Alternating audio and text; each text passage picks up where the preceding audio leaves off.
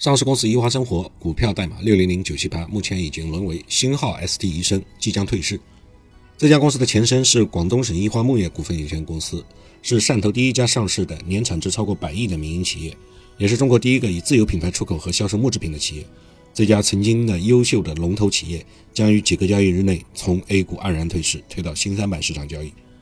自从双康事件之后，整个市场对纯贷双高的上市公司谈虎色变。双康呢，就是康美药业和康德新这两家因为财务造假的黑天鹅丑闻的康字头的上市公司。在他俩出事之后，各大媒体把大存大贷的公司彻底的都扒了一遍，几乎所有的股民都在关注下下一个双康是谁。这个大存状大贷呢，也称为存贷双高，意字面的意思就是存款多，贷款也多，这就是脱裤子放屁，多此一举的事儿。简单一个道理。用既有的资金把有息的贷款偿还掉，立刻就省了很多利息，节约了不少的财务成本，也就能多出来好多的利润。为什么要双高呢？显然是存在不得已或者不可说的原因。当然，有人说是经营上需要流动资金的储备的需要，但是你要看看他们高到什么程度了。不客气地说，这些公司是高到令人发指的高了。关于存贷双高这种现象，有四家公司被谈及的频率最高，除了前面的康美药业、康德新，还有东旭光电。第四家才是我们的宜华生活，前三家都已经爆雷。东旭光电呢，就是在二零一七年前后，曾经在上市公司的官网主页发售过石墨烯充电宝的那家公司。我发现很多投资人对这个公司的印象都跟我差不多，对它的业绩印象不深，对它的玻璃基板的产品印象不深，但是对它石墨烯的充电板这个这个事儿倒是还记得。东旭也爆雷了，最后还剩一家宜华生活，但是同样宜华生活也就是星号 ST 宜生的。资本市场之路也是走到了头。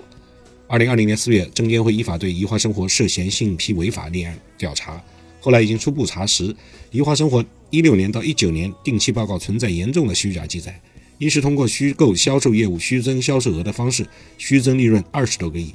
二是通过伪造银行单据等方式虚增银行存款八十多个亿，三是未按规定披露于关联方资金的往来有三百多亿。目前呢，该案已经进入行政。处罚的审理程序，证监会将会依法从严追究相关主体的违规责任。最新的进展是，三月十五日，就是三幺五晚会的那一天晚上，上交所决定终止公司的股票上市，公司的股票转入全国中小企业管股份转让系统进行股份转让。这里也要提示一下，全国中小企业股份转让系统就是新三板，很早之前它就是上市公司退市之后的去处，那个时候它的名字叫代办股份转让系统。但意思就是没有法公开的挂牌交易了，可以通过采取 OTC 的方式来撮合柜台交易，它代替你办理这些业务，这就是代办股份转让系统。退市在上面交易的股票的代码都是四字头的，有兴趣的同学可以去查一查。退市的理由呢，其实可以有一大堆，但是交易所选择了一种最简单明了的，也就是在一月十九日再到二月二十二日，星号 ST 宜生的股票通过上交所交易系统挂牌交易，连续二十个交易日的每日收盘价均低于一元，这个属于。股票终止上市的法定情形，而且星号 SD 宜生的股票不进入退市整理期，将在五个交易日内直接摘牌终止上市。零四年，星号 S D 宜生当时的宜华生活登陆 A 股，是汕头的第一家上市民营企业，但是这几年业绩呢一直在走下坡路。一八年到一九年，营收和净利润都是同比下滑，一九年出现亏损，二零二零年上半年它的这个亏损就达到五啊五点一五亿元，同比下滑了百分之四百多。二零二零年年度业绩预告显示，预计实现的亏损，就是预计实现归属于上市公司的股东的净利润，是在负十九点一八亿到负二十一点六八亿元。暴雷之后，一年就能亏损多多出来二十多个亿，实在是不知道如何形容了。根据法律规定，在经过证监会确认的向上市公司或者相关责任人有过错的期间买入宜华生活股票，这些投资人呢可以进行投资者索赔。但是，所谓的条件要以法院的判决认定为准，也就是说，在这之前，要投资者通过民事诉讼的方式获得法院的赔偿判决。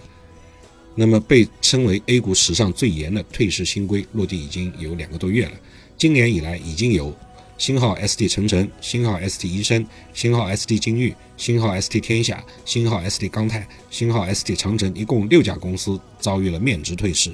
在过去的几个交易日内，又有新号 ST 康德、新号 ST 丘陵等多家公司进入退市通道，新号 ST 航通也主动申请终止上市。在注册制全面推进的过程中，畅通出口关，也就是退市的这个程序，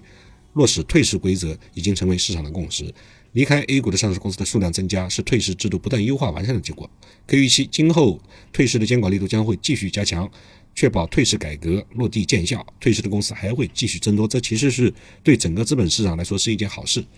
我们具体的看一看，新号 SD 钢泰呢最早启动退市程序，也是因为连续二十个交易日收盘价低于面值一元，所以呢这个公司一月七日进入退市整理期，它是有退市整理期的，到二月二十四日退市整理期结束，三月三号被摘牌。和它一样的还有新号 ST 金域、新号 ST 天下、新号 ST 长城等等。同时呢，新号 ST 宜生，就我们今天说的宜华生活和新号 ST 长城，也是因为二十个交易日股价低于一元而退市。那么 ST 宜生呢是不经过退市整理期直接退市，而 ST 长城呢还处在停牌期。除了面值退市，财务指标不达标也是退市的另一个重要原因。新号 ST 工薪三月六日发布公告称，公司在二零一八年和二零一九年。连续两年的期末净资产为负数，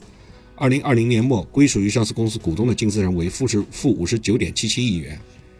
因为这样的这个负资产，